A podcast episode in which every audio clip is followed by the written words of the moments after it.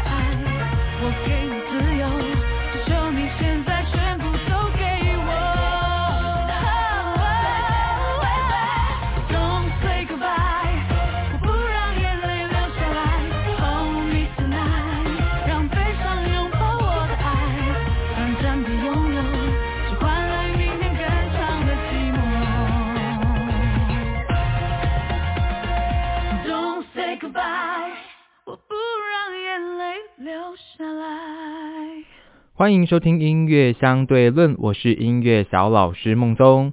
今天我们要介绍的这首歌就是由欧阳菲菲所演唱的《拥抱》，不过我们刚刚听到的是由佳佳所演唱的版本。这首歌是翻唱自欧阳菲菲一九九三年的作品，并且由音乐上最懂她的人就是五月天玛莎操刀，用全新角度挑战这首 Party 经典情歌。由于是佳佳重新诠释经典作品，她兴奋地说：“小时候就在电视和广播上听过这首歌，更记得第一次听到的时候就觉得哇，也太潮了吧！”更让他印象深刻的就是当时欧阳菲菲不论是曲风还是造型，就是时尚的尖端，旋律也非常好记而且好听。即便过了二十五年之后，现在还是觉得这首歌很流行。那我们接下来就来欣赏原唱欧阳菲菲所演唱的《拥抱》。